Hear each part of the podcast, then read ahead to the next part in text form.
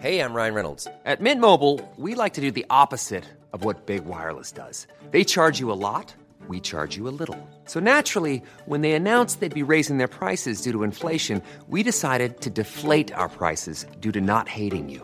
That's right. We're cutting the price of Mint Unlimited from $30 a month to just $15 a month. Give it a try at mintmobile.com slash switch. $45 upfront for three months plus taxes and fees. Promo rate for new customers for limited time. Unlimited more than 40 gigabytes per month. Slows. Full terms at mintmobile.com.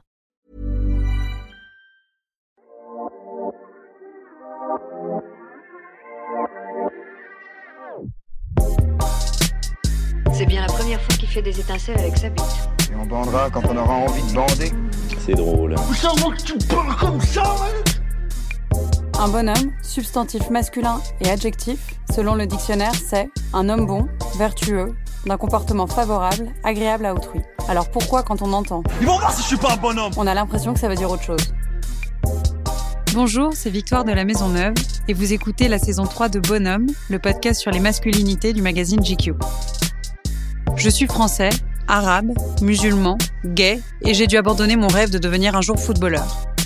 Vous avez dû lire ce CV à plusieurs reprises dans les titres des médias récemment, et c'est celui de Wissem Belgassem, 33 ans, qui a décidé d'épingler le milieu du football masculin dans son livre Adieu ma honte, pour tenter d'enfin en faire bouger les lignes et pointer ses injonctions destructrices. Dans cet épisode, il nous parle de lui, d'où il vient, et de l'incompatibilité de sa masculinité avec ses rêves d'enfant et d'adulte. D'abord, voici sa définition du bonhomme. Alors c'est une question intéressante pour moi un bonhomme et j'en parle dans mon livre où j'explique à ma mère euh, ce qu'est une définition d'être un homme, d'être un bonhomme.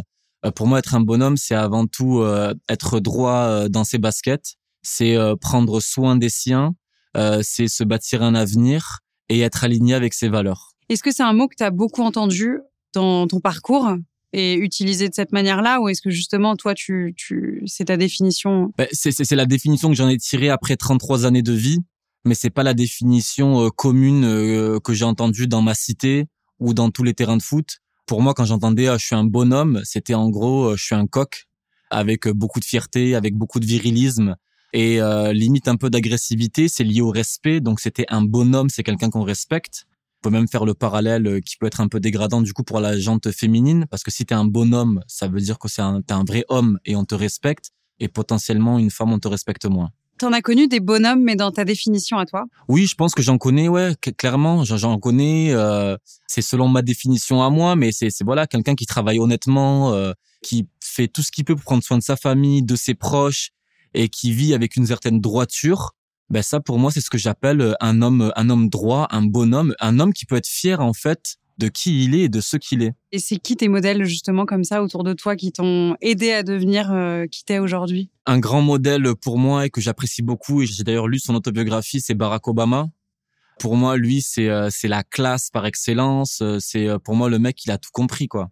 Il euh, il se bat pour ses valeurs il a beaucoup de respect envers ses proches et moi je l'ai vu dans dans certaines interventions il respecte tout le monde que ce soit bah, du, du président français à euh, la femme de ménage à la Maison Blanche quand il y était il fait aucune distinction euh, entre les entre les personnes donc c'est que pour moi au, ni- au niveau de ses valeurs humainement, il est très aligné avec lui-même Euh, et ça, ça m'inspire beaucoup.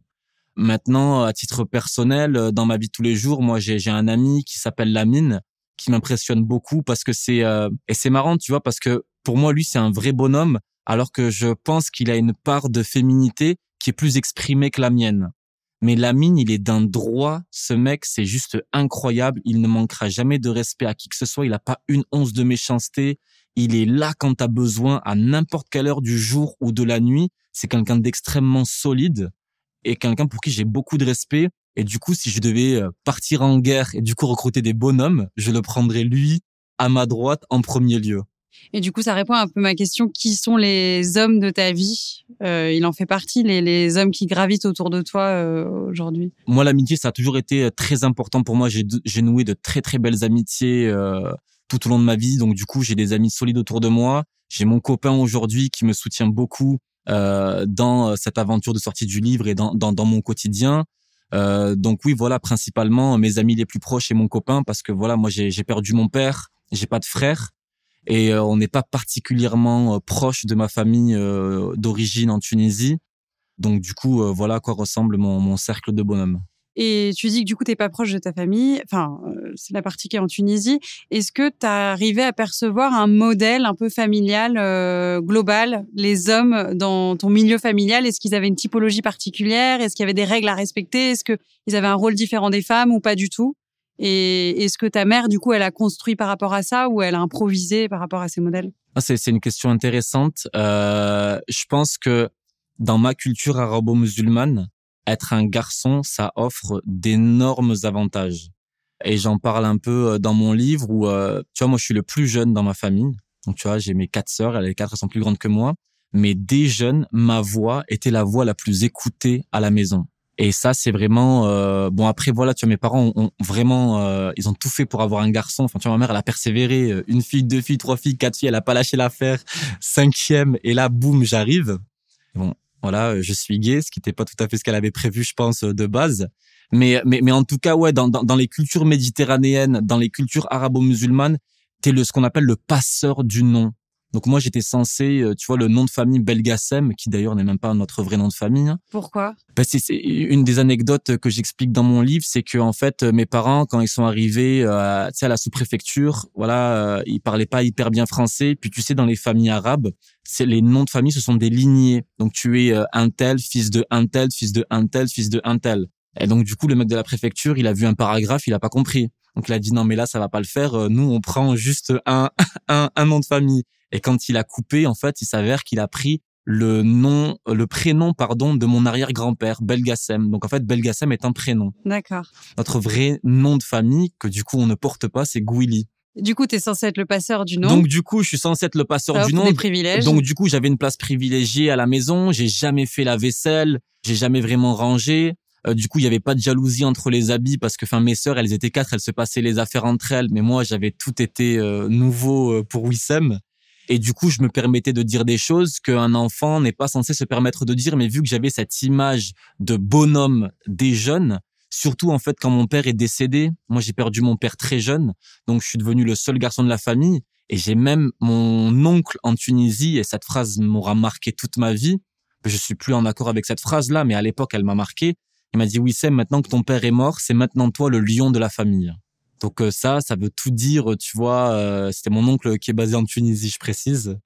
Et du coup, avec une autre vision un peu plus archaïque de la définition d'un bonhomme à l'africaine.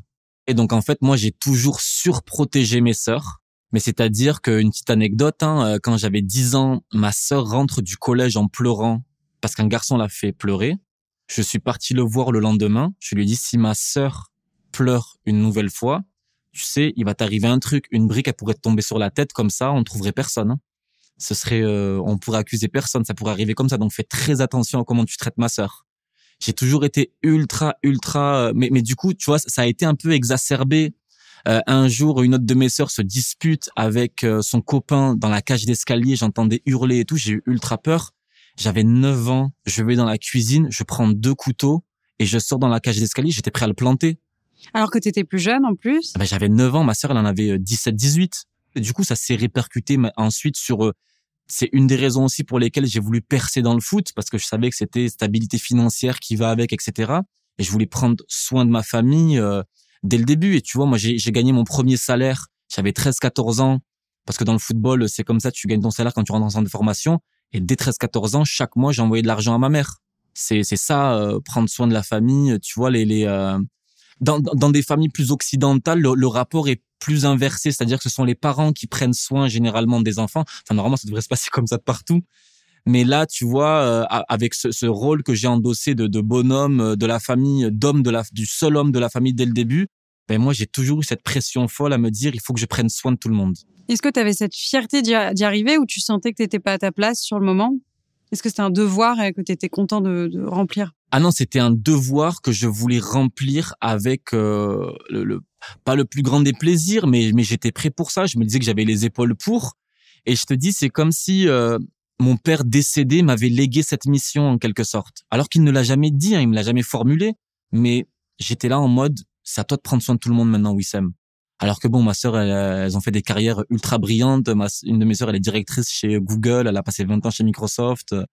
Euh, tout, tout, le monde a très bien réussi. J'avais à prendre soin de personne. c'est juste cette pression que je me suis mise moi euh, tout seul. Et du coup, euh, tu m'as un peu répondu, mais quel genre d'enfant t'étais? Est-ce que tu as eu le temps d'être euh, turbulent, d'être oisif, ou est-ce que très vite ces responsabilités ont fait toi un adulte en fait? Ouais, moi, moi je pense que j'ai perdu mon insouciance très jeune. Bah déjà quand tu perds ton père à 8 ans, tu prends une claque euh, phénoménale. Et, et, donc en fait, euh, beaucoup de responsabilités sont venues avec cette euh, ce, ce, décès. Et donc du coup, euh, très jeune, j'ai compris voilà que le foot, si je voulais percer, il fallait que je sois très très sérieux. Donc j'étais très sérieux sur mes entraînements. Je sais que pour devenir sportif de haut niveau, t'as pas le temps de vivre ton adolescence, de faire des crises d'adolescence, d'aller pleurer euh, dans ta chambre et tout. Moi, c'est tout entraînement, entraînement, entraînement. À côté, les études, c'était important pour moi. Mais à côté, j'ai un gros côté déconneur aussi. Tu vois, moi, je suis un chambreur euh, de ouf.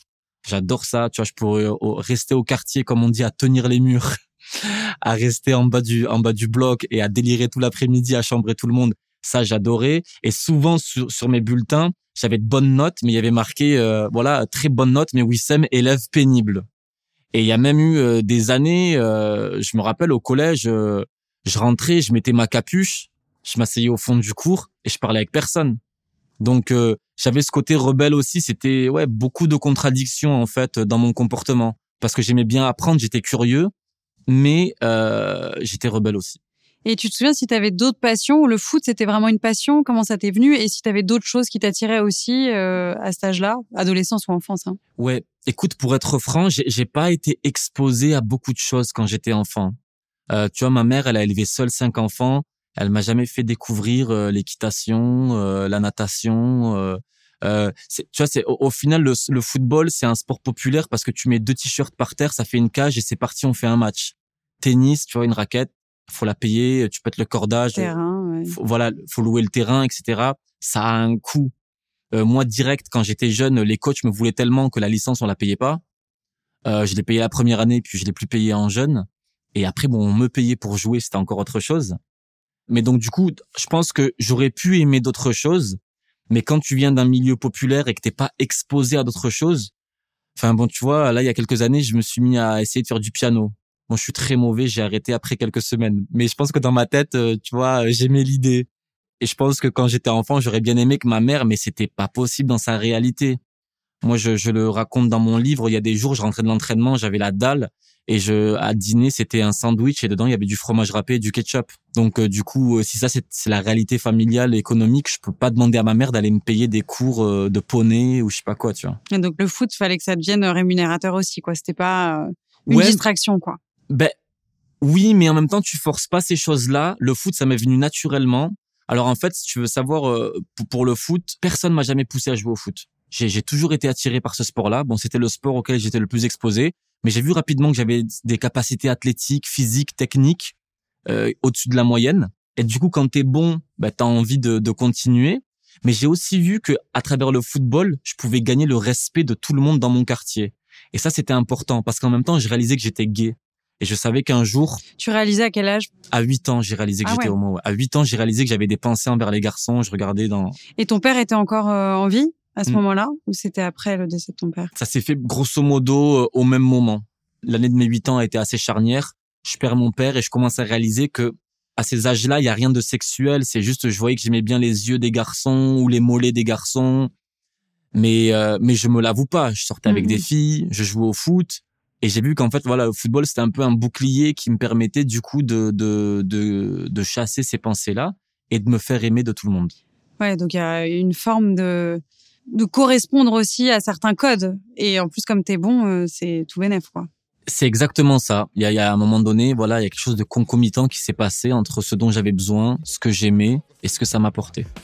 Tout seul, marié sans dot, pourquoi pour lui c'est crèche et vacances? Pour moi c'est stade de foot, sans cache, sans filet, sans même une ligne blanche. Pourquoi pour lui c'est l'équitation, pour moi les bastons Pour lui la coque, pour moi les flics en faction Je dois me débrouiller pour manger certains soirs. Pourquoi lui se gave de saumon sur lit de caviar? Certains naissent dans les choux, d'autres dans la Est-ce que aujourd'hui tu as un retour un peu, est-ce que tu te souviens des étapes qui ont fait l'homme que tu es aujourd'hui? Ça peut partir de l'enfance, mais une grosse rupture. Tu as parlé de la mort de ton père, donc bien évidemment, euh, ça c'est fondateur euh, des réussites, euh, des années justement charnières. Est-ce qu'il y en a comme ça où tu dis ah ouais sans ces étapes là cruciales, je serais pas qui je suis aujourd'hui? J'aurais pas fait mon coming out, j'aurais pas écrit ce livre. Ouais, pas... ouais, j'aime beaucoup ta question, Victor. Merci. bah merci. Oui, la, la, mort de mon père, ça a été euh, une étape charnière euh, dans, dans, dans, dans, dans la constitution de ma personne en tant que en tant qu'homme et dans et dans la création de ma masculinité. Je pense aussi euh, le quand je signe au Toulouse Football Club, là je me dis ok, tu sors du monde amateur, tu rentres dans le football professionnel.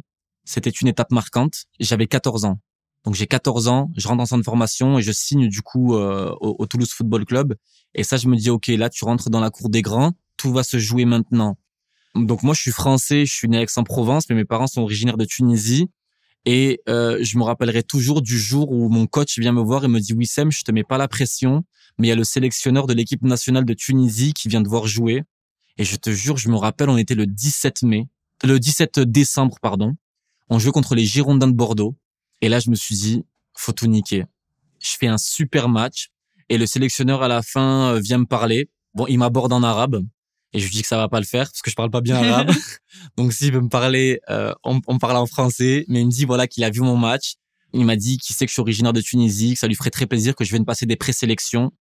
Et, euh, et donc, du coup, euh, moi, ça m'a fait plaisir parce que oh, je pense qu'aussi, euh, être un homme, c'est rendre, rendre ses proches fiers et heureux.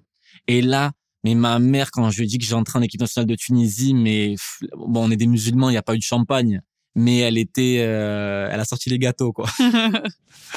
tu vois, c'était, euh, non, mais elle était trop contente. Elle l'a dit à tout le monde au quartier.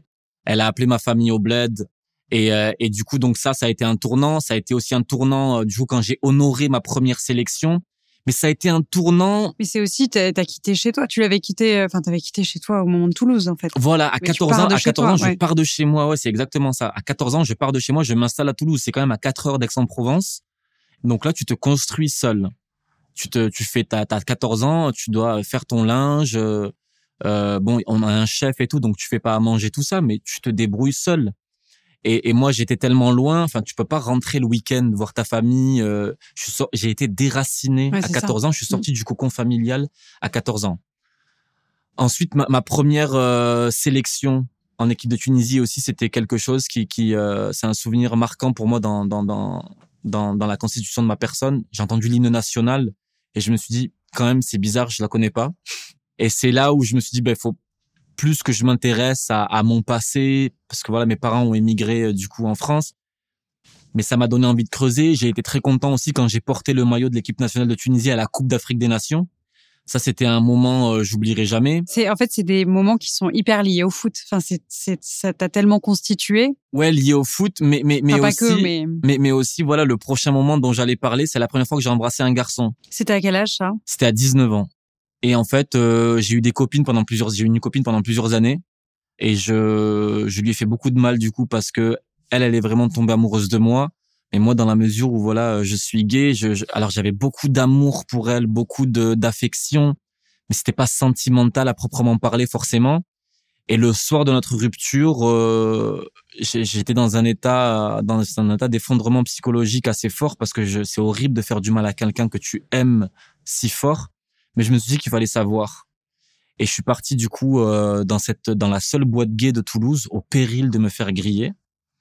Et là, j'étais rentré dans la boîte, genre je baissais les yeux, euh, j'avais trop peur de me faire griller, tu vois, de que quelqu'un me reconnaisse parce qu'en plus footballeur, t'as as un certain statut et on, on, te voit, tu vois, on te connaît. Et puis Toulouse, c'est pas non plus Paris, tu vois, ça reste c'est une grande ville, c'est 400 000 habitants, mais c'est pas non plus, t'es pas dans l'anonymat d'une mmh, d'une métropole. ouais.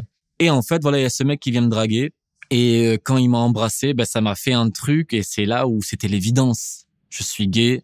Et c'est là où, euh, où a démarré un peu ce chemin de croix en mode tu es gay, mais est-ce que tu es masculin? Est-ce que tu es... Euh... Est-ce que c'est un sentiment de libération parce que tu te libères des chaînes un peu que tu t'étais mis ou au contraire, c'est un stress qui monte de se dire je vais devoir assumer et vivre en, en adéquation avec qui je suis réellement? Ben, C'est les deux c'est les deux, c'est-à-dire que dans, dans un sens, donc ce baiser m'a soulagé dans le sens où je me suis dit, mais en fait, tu peux pas changer parce qu'avant ça, j'avais littéralement tout fait pour changer. J'avais consulté plein de psys, euh, je m'étais euh, du coup forcé à sortir avec des filles, je m'étais tourné vers ma religion, j'avais pratiqué l'abstinence pendant longtemps aussi. Et, et là, ce baiser, pour moi, c'était l'évidence. L'évidence, mais aussi, je me suis dit, ah, putain, maintenant, voilà, il faut l'assumer. Tu réalises que t'es gay, mais il faut l'assumer. Ensuite, en autre moment, euh, c'est le jour où j'ai pris la décision d'écrire ce livre. Donc là, je me suis dit, ben voilà, va, maintenant, il va falloir l'assumer publiquement. Et c'est pour moi, tu, tu vois, au final, le mot qui revient le plus dans tous les commentaires que je reçois, c'est quel courage. C'est quel courage. Et tu vois, pour moi, être un homme, c'est aussi être courageux. Et pour tout, euh, tu vois, les, les, les, parce que je reçois aussi euh, des messages de, de haters, comme on dit, me disant mais tu fais honte aux Arabes ou tu fais honte aux musulmans ou tu fais honte aux footballeurs en me disant t'es pas un homme. Moi j'ai envie de leur dire mais je trouve que c'est un acte extrêmement courageux de sortir un tel livre dans une telle ambiance, dans un tel niveau d'homophobie dans les milieux d'où moi je viens. Et tu sais ce qui a été le déclencheur euh, le jour où tu as décidé d'écrire le livre? Est-ce que aussi le jour où tu as compris que tu serais pas enfin tu poursuivrais pas ta carrière de footballeur et que du coup tu irais ben En fait, donc moi le, le, le jour où j'ai décidé d'arrêter de ma, ma carrière, j'étais à New York. Je sortais d'une saison euh, donc moi je jouais au foot à Denver aussi dans le Colorado avec les Colorado Rapids de Denver. Et, euh, et en fait, j'en pouvais plus parce que l'homophobie euh, m'avait suivi de partout. Elle est pas propre à la France ou à Toulouse. Hein. Dans les vestiaires aux US, c'était aussi euh, hardcore. Et, et du coup, j'avais 20 ans et je me suis dit, bon, un footballeur, il jusqu'à 30, 35 ans.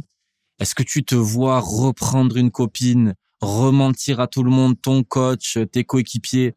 Parce que c'est c'est quasiment une injonction que d'avoir une copine quand t'es footballeur parce que t'es censé tout avoir, t'es censé être sportif, de l'argent, euh, euh, les filles te courent derrière. Donc je pouvais pas euh, être célibataire pendant 10-15 ans. Les gens n'auraient pas compris. Et c'est là où je me suis dit non mais là en fait euh, je, psychologiquement je pouvais plus. J'étais dans une schizophrénie. Et tu l'avais pas annoncé à ta famille, à ton entourage. en fait, tant que le foot était là, tu pouvais pas. Donc là, à ce moment-là, donc j'ai 20 ans, je décide d'arrêter. Et donc la raison pour laquelle je décide de sortir ce livre, c'est que du coup il y a six ans, j'ai monté cette boîte qui s'appelle On Track et qui a pour but d'aider les sportifs de haut niveau à préparer leur reconversion. Et je travaille principalement avec des footballeurs parce que c'est là où j'ai mon, mon réseau hein, principalement.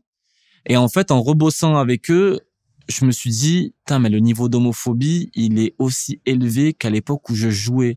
Ça a beau être dix ans plus tard, mais rien n'a changé. Parce que eux venaient se confier sur toi là-dessus, ou eux portaient aussi des, des, des propos homophobes Non, se confiaient pas, mais c'est comme eux ont une définition erronée de ce qu'est être un bonhomme, mm, mm. ils pensaient que j'étais un bonhomme selon eux parce que je suis pas, je suis voilà, je suis quelqu'un d'assez masculin et viril. Donc eux jamais n'ont pensé que je pouvais être gay. Donc j'étais un peu comme un agent infiltré en quelque sorte. Et c'est qu'on te laisse même pas la place d'être gay tellement c'est impossible pour eux. C'est ça et, qui est Et du coup j'étais à table parce que forcément dans mon métier, il ben, faut faire du, du réseautage. Donc je vais dîner avec eux, je vais les voir à l'entraînement comme ils pensaient pas que j'étais gay, ils tenaient des discours mais ultra sexistes, ultra homophobes. Euh, genre un mec qu'ils aiment pas, mais c'est ce gars là, cette sale PD, cette sale tarlouse là. Ou alors des trucs, euh, tu vois, ouais, ils se vantent d'être avec 10 prostituées à l'hôtel. Et je me suis Et dit. Et toi, t'arrives à porter un masque dans ces moments-là? Ah ben moi, non seulement je jouais à l'hétéro, mais je jouais au macho. T'alimentais aussi ça. Ah mais euh, j'étais obligé parce que sinon, sinon, sinon c'est chelou. Et c'était un moment, euh, tu vois, j'ai pas forcément de mots en français, mais c'est soul destroying. Tu vois, en anglais, ça te, ça te heurte dans ton âme. Et, et moi qui avais fait du chemin de rebasculer à faire semblant euh, d'être avec eux, mais je me, je me dégoûtais. Et c'est là où je me suis dit, non, mais tu sais quoi? Même au péril de, de ta société, tu vas parler. Tu vas dire un truc dans l'espoir de faire bouger les choses. Et je sais que ce livre, je le sors aussi au péril de ma boîte. Je sais qu'il est possible que je perde beaucoup de clients, etc. Mais à Ou alors qu'on ne parle que de ça et que du coup ton activité première euh... évolue. Passe ouais sur un autre plan. Voilà, mais j'aime ce que je fais. Hein. Euh, j'aime travailler avec les sportifs, les former et tout. Donc euh, j'espère euh, ne pas forcément arrêter, mais il faudra s'adapter au marché. Mais, mais à un moment donné, je me suis dit, il faut voir plus loin que, que sa pomme, faut plus loin que sa personne. Il y a une cause derrière. Quoi. Voilà. Et c'est ce que j'ai essayé d'expliquer à ma famille en sortant ce livre. Parce que du coup, je les entraîne un peu dans ce projet avec moi. Ils ont rien demandé. Hein. Tu vois, ma mère, elle a 70 ans. Elle a envie de vivre sa, sa retraite pépère. Et je viens la faire chier, là, du coup, avec mon nom qui est affiché de partout. Et, euh, mais je lui ai dit, maman, tu vois, tu vas aider tellement de mamans qui vont, elles aussi, euh, entendre que leur, un de leurs enfants est gay ou lesbienne et du coup, de, de, de, de montrer que toi, tu as réussi à dépasser ça, tu vas inspirer beaucoup de femmes, beaucoup de mamans ou beaucoup de papas. Et ça, au final, c'est quand même vachement bien. Mais qu'est-ce que j'aurais tout donné, moi, à l'époque, pour, euh, pour avoir un footballeur euh, qui fasse son coming out, quelqu'un à qui je puisse m'identifier? Mais moi, tu vois, je suis dans une, c'était tellement difficile. Faut, faut remettre les choses dans leur contexte. J'étais ado. D'un côté, je savais que j'étais pas hétéro parce que j'arrivais pas à créer ce désir envers les femmes. Et de l'autre, dans les homos, je ne voyais dans les médias aucun homo masculin avec une certaine masculinité parce que c'était à l'époque des téléréalités. Moi, donc j'ai beaucoup vu Stevie euh, qui avait fait Love Story, je crois, à l'époque. Euh, et, et dans, dans le quartier, c'est vraiment le contre-exemple, parce qu'il est d'origine nord-africaine, lui en plus d'Algérie, je crois. Donc tout le monde disait, ah, tu vois, faut pas être ça et tout, blablabla. Il y avait aussi euh, des gens comme Vincent Magdoum ou Magloire. Mm, mm. Et, et du coup, je me disais, et, et j'ai strictement rien contre eux, hein, c'est juste que il faut offrir une le, forme de représentation. voilà euh, pour tous le spectre de la. Les, gens confondent orientation sexuelle et niveau de masculinité. Ça n'a rien à voir. Et qualité de masculinité. euh, Comme Voilà. s'il y avait euh, une échelle de t'es un vrai, t'es pas un vrai, t'es mieux, t'es pas bien. C'est- surtout ça. Exactement. Tu peux être homo et boxeur, homo et footballeur. Il y a pas de problème. Et j'ai souvent manqué de repères en fait dans ma vie. Et c'est pour ça que j'espère offrir du coup avec ce livre. Et je pense que c'est une parole qui était attendue parce que plein de gens me disent, je me retrouve dans ton discours, c'est des centaines et des centaines, si ce n'est pas des milliers de messages que je reçois des gens me disant, putain, mais ça fait plaisir, j'a- j'avais personne pour m'identifier. Alors oui, je vois qu'on peut être gay, musulman, euh, gay, masculin. Moi, moi, ça me dépasse parce que je trouve ça, mais tellement injuste qu'on vienne discriminer quelqu'un pour quelque chose qu'il n'a pas choisi. S'il y a une chose que mon livre prouve, c'est qu'on choisit pas son orientation sexuelle, tout comme je n'ai pas choisi la couleur de ma peau. Alors sous quel droit est-ce que des gens de la société vont venir me faire chier pour un truc que j'ai pas choisi? Ça me dépasse complètement et je comprends pas qu'on n'ait pas porté ce message euh, plus haut et plus fort auparavant. Laissons le monde à ses problèmes. Les gens haineux face à eux-mêmes. Petites idées. Mourir d'aimer. Est-ce que tu te souviens des valeurs qu'on te communiquait quand tu étais en formation ou footballeur professionnel? Les grandes valeurs que voilà, tu avais besoin d'intégrer euh, au quotidien? Ouais, les, les, les grandes valeurs, euh, moi, dans mon sport, dans, dans le football, c'est bah, déjà, on gagne à 11 et on perd à 11. Et j'ai même envie de dire à 16 parce que tu as les, les remplaçants qui peuvent rentrer, etc. Donc, la solidarité, très, très importante. faut savoir, tu vois, euh, faire les efforts pour ses coéquipiers. Tu sais, à part euh, Lionel Messi ou Cristiano Ronaldo, il y a personne qui prend le ballon, qui dribble tout le monde et qui marque. À un moment donné, tu as besoin de faire une passe, t'appuyer sur un coéquipier.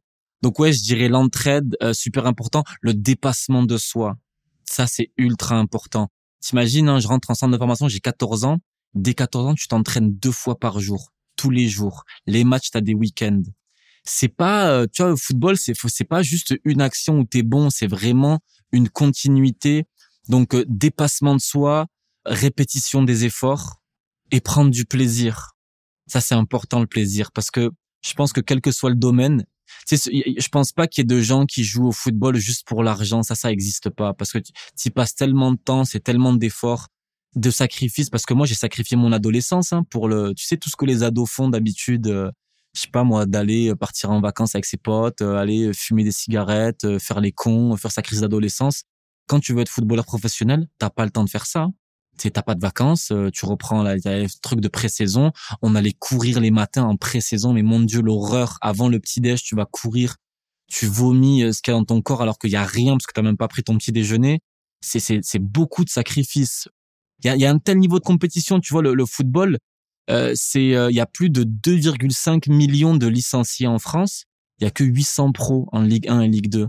Il y a des règles euh, implicites parce que là, c'est des valeurs et des jolies valeurs qu'on communique et qui sont hyper importantes pour tenir euh, Mm. et rester euh, focus. Est-ce qu'il y a des règles qu'on dit pas mais qui sont très présentes euh, de hiérarchie, euh, de rapport entre les uns et les autres, euh, d'amitié, de, de respect, enfin de- Ouais, ouais, mais alors ça, moi, je détestais ça. C'est-à-dire que dans le football, tu vois, tu sais, surtout quand t'es ado, euh, des corps en plein développement, d'une année à l'autre, t'as pris euh, 300, 3-4 cm, euh, 5-6 kilos. Et du coup, au centre de formation, il y avait beaucoup ce qu'on disait le respect des anciens. Et genre, tu vois, ben, au self, par exemple, quand t'étais en 14 ans ou en 16 ans, tu t'assois pas en face d'un moins de 18. Euh, quand un moins 18 te dit un truc, tu le fais. Sauf que moi, j'ai toujours détesté ça. Et, euh, et moi, je vais pas respecter quelqu'un juste sous prétexte qu'il est plus âgé que moi. Tu me parles avec respect, euh, je te, je te respecte en retour. Mais pour moi, l'âge, à part dans la rue, bien évidemment, une vieille dame, on lui dit vous, euh, ou je vais l'aider à porter son bagage dans le métro ou autre, ça, ça y a pas de problème. Mais tu vas pas venir me donner des ordres ou autre sous prétexte que tu es plus âgé que moi. Il y a euh, des rapports amicaux entre les coéquipiers. Est-ce que c'est l'amitié qui domine ou est-ce que ça reste très euh, coéquipier, quoi? Des rapports euh, d'équipe? Non, moi j'ai rencontré des, des amis, mais j'ai des amitiés mais phénoménales et euh, un de mes amis les plus proches aujourd'hui, c'est quelqu'un que j'ai rencontré à 13-14 ans quand je suis arrivé à Toulouse. On fait du business ensemble aujourd'hui, lui et moi aussi, on est associés sur une autre société parce que tu vis des choses hors normes.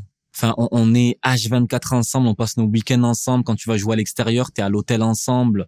Euh, je l'ai vu le matin avant avec le visage même pas lavé. Euh, euh, on, est au self et du coup ça noue des liens que tu ne retrouves nulle part ailleurs.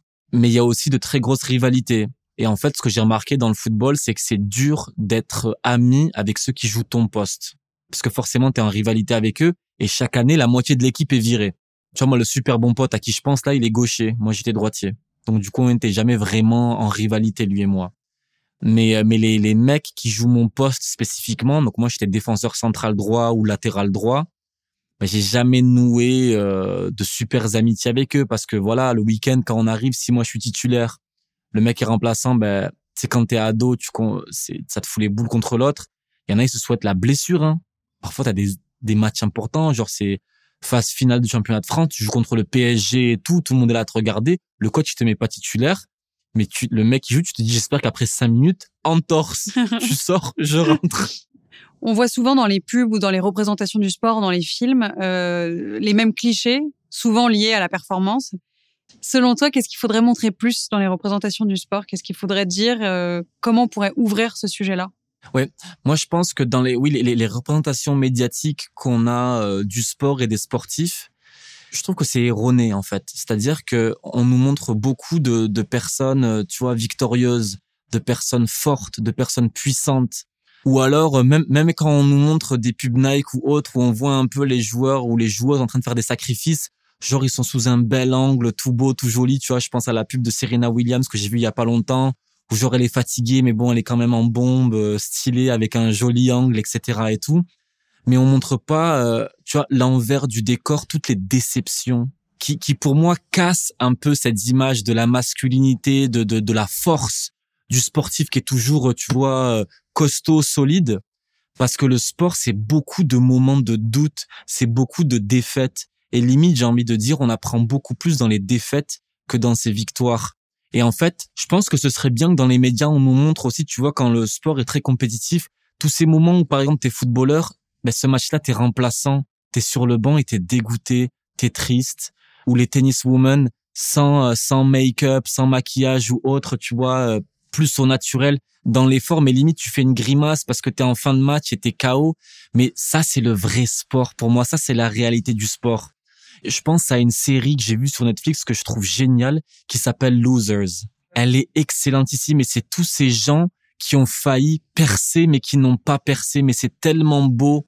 Et il y a, y a un épisode sur euh, Soraya Bonali, l'ancienne patineuse euh, française, qui a jamais gagné cette médaille olympique. Et on la montre, elle a fini troisième, deuxième et jamais première. On a l'impression que la vulnérabilité, c'est à l'opposé de ce que doit être un sportif masculin fort et fier. Sauf que moi, ce que j'ai appris avec le temps, et j'ai appris à le faire même dans mes relations à titre personnel, c'est que parfois, la vulnérabilité, c'est beau, c'est fort et c'est sincère. Et ça touche plus. Et les gens sont pas bêtes. Être authentique, c'est ce qui touche les gens. Ce que je conseillerais du coup aux médias, c'est d'être plus dans l'authenticité, tu vois, du truc. C'est pas toujours euh, tout beau, euh, tout flashy, euh, les sportifs. Voilà, les, même Roger Federer qui a toujours la classe, euh, ben, je suis sûr que quand il s'entraîne parfois, il est tout dégoulinant, tout transpirant, avec une mauvaise gueule parce que c'est un mauvais jour. Et ça, c'est la réalité du sport aussi. Et j'ai envie de dire, c'est plus sa réalité que quand il est en train de gagner Wimbledon. On parlait de vulnérabilité là à l'instant. Est-ce que toi, tu te définis comme quelqu'un de sensible? Plus que la moyenne, moins que la moyenne? Est-ce que tu t'es endurci avec les étapes de la vie? Je pense que la vie m'a fait traverser des choses. Ça m'a vachement endurci.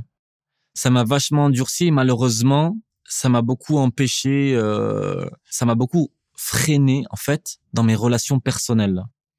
C'est-à-dire que c'est pas facile de tout compartimenter parfois et, et, forcément surtout quand le foot ça a été toute ma vie comme moi ça l'a été j'ai vu la vie que par un spectre et le spectre c'était fort tu pleures pour personne quelqu'un veut pas de toi qui se barre rien à foutre moi on me quitte pas je te quitte avant. C'est une forme de fierté c'est une euh, forme de fierté dignité. Tu vois euh, il y a une j'aime bien Corneille le chanteur. Il y a une de ses paroles c'est reste fort avale tes larmes car ta fierté restera ta plus grande arme et, euh, et ça, je pense que c'est bien dans certains, euh, dans certaines parties de ta vie, mais pas dans toutes.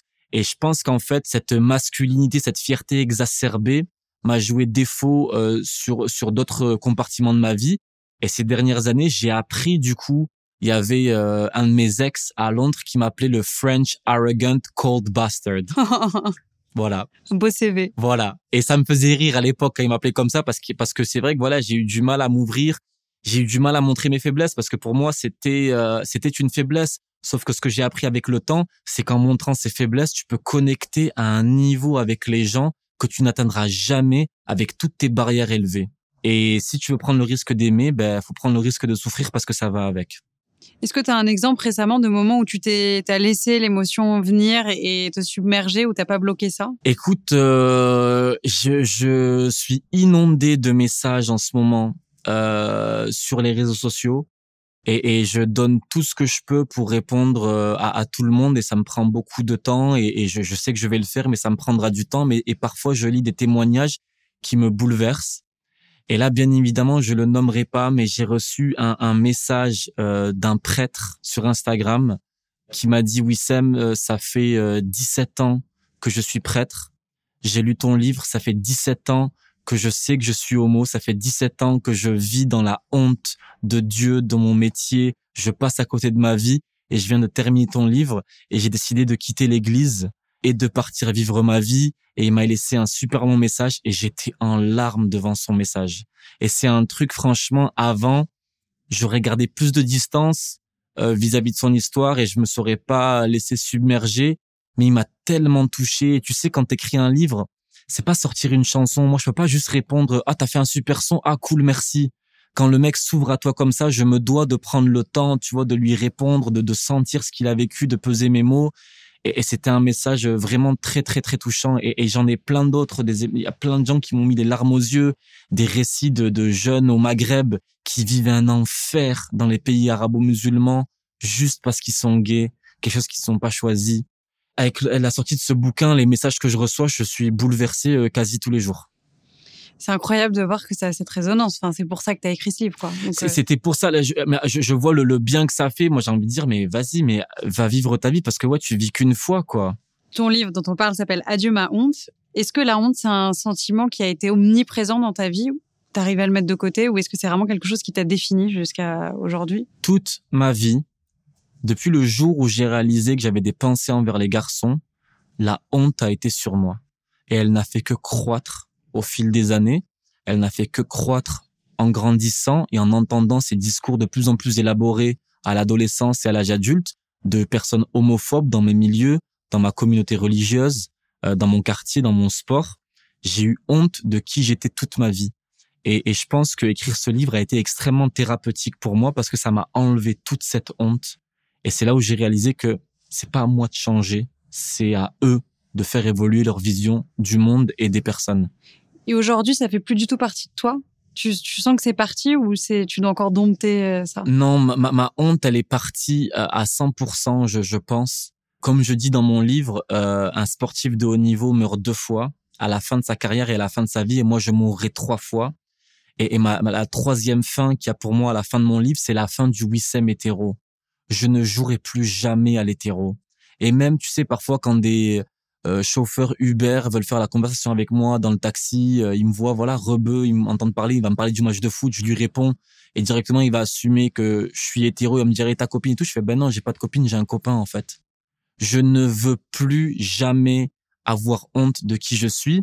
Maintenant, pour tempérer mon propos, ce que je dirais, c'est que j'ai moi-même encore de l'homophobie en moi parce que quand tu as entendu des discours homophobes pendant des années, ce que j'explique dans mon bouquin, c'est que ça va me prendre des années encore pour déconstruire ça. Et moi-même, je me dégoûte encore quand je ressens de la gêne devant un homo très efféminé. Il, m'arrive encore parfois d'être un peu mal à l'aise quand quelqu'un de très très efféminé va être à côté de moi et j'ai honte de ressentir ça parce que il est comme il est, il choisit pas d'être comme il est. Moi pourquoi? Enfin je suis comme je suis. Pourquoi on viendrait me faire chier pour ça? Ça n'a pas de sens. Mais on me l'a tellement rabâché dans ma tête, j'ai tellement entendu ce type de discours là que voilà, avec le temps ça ça diminue, mais j'ai quand même cette lucidité à me dire que même moi qui suis homo, j'ai encore de l'homophobie à 33 ans. Parlons de fierté parce que je pense qu'il doit y en avoir. En tout cas, il peut y en avoir. De quoi tu es le plus fier aujourd'hui? Je dirais que le, le, ce qui me rend le plus fier aujourd'hui, c'est de réussir à vivre aligné avec mes valeurs et avec qui je suis. Parce que on, est tellement tiraillé dans, nos sociétés à, devoir et vouloir vivre à travers le regard des gens, de devoir vivre à travers euh, diverses injonctions qu'on nous impose euh, au final, je, je, je prétends pas avoir euh, ou détenir la vérité. Moi, j'ai trouvé ma vérité, comment j'entends vivre ma vie. J'ai envie de la vivre ainsi. Je n'irai jamais juger autrui ou qui que ce soit pour la manière dont il vit sa vie. Et je demande juste qu'on ne me dise rien en retour. Et ça, je pense que c'est un niveau de paix intérieure que je suis extrêmement content d'avoir atteint et même s'il y aura, je suis sûr, euh, encore un des vagues, euh, parce que la, la, vie, c'est des up, down constants, ben, je me dis que si j'arrive à rester aligné avec mes valeurs, ben, j'espère que j'aurai une vie où, où, du moins, moi, ce serait important quand, quand j'arriverai à, à, la retraite de me dire, tu as été droit dans tes bottes. Que ce soit professionnellement, personnellement, humainement. Moi, comme je dis dans mon livre, c'est, tu sais, mon livre, je parle d'homophobie dans le foot, mais moi, je dénoncerai toujours toutes les discriminations pas seulement celles qui me concernent ou autres. Et pour moi, c'est soit on lutte contre toutes les formes de discrimination, soit on n'en fait aucune. Mais c'est pas le deux poids deux mesures. Pour moi, ça c'est de la grosse hypocrisie.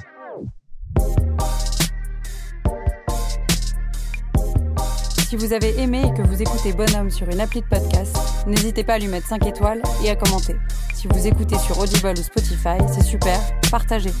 Si vous écoutez sur YouTube, vous pouvez liker, partager et commenter. On prendra le temps de vous répondre. C'était Victoire de la Maison Neuve et on se retrouve dans deux semaines pour un prochain épisode de Bonhomme. À bientôt.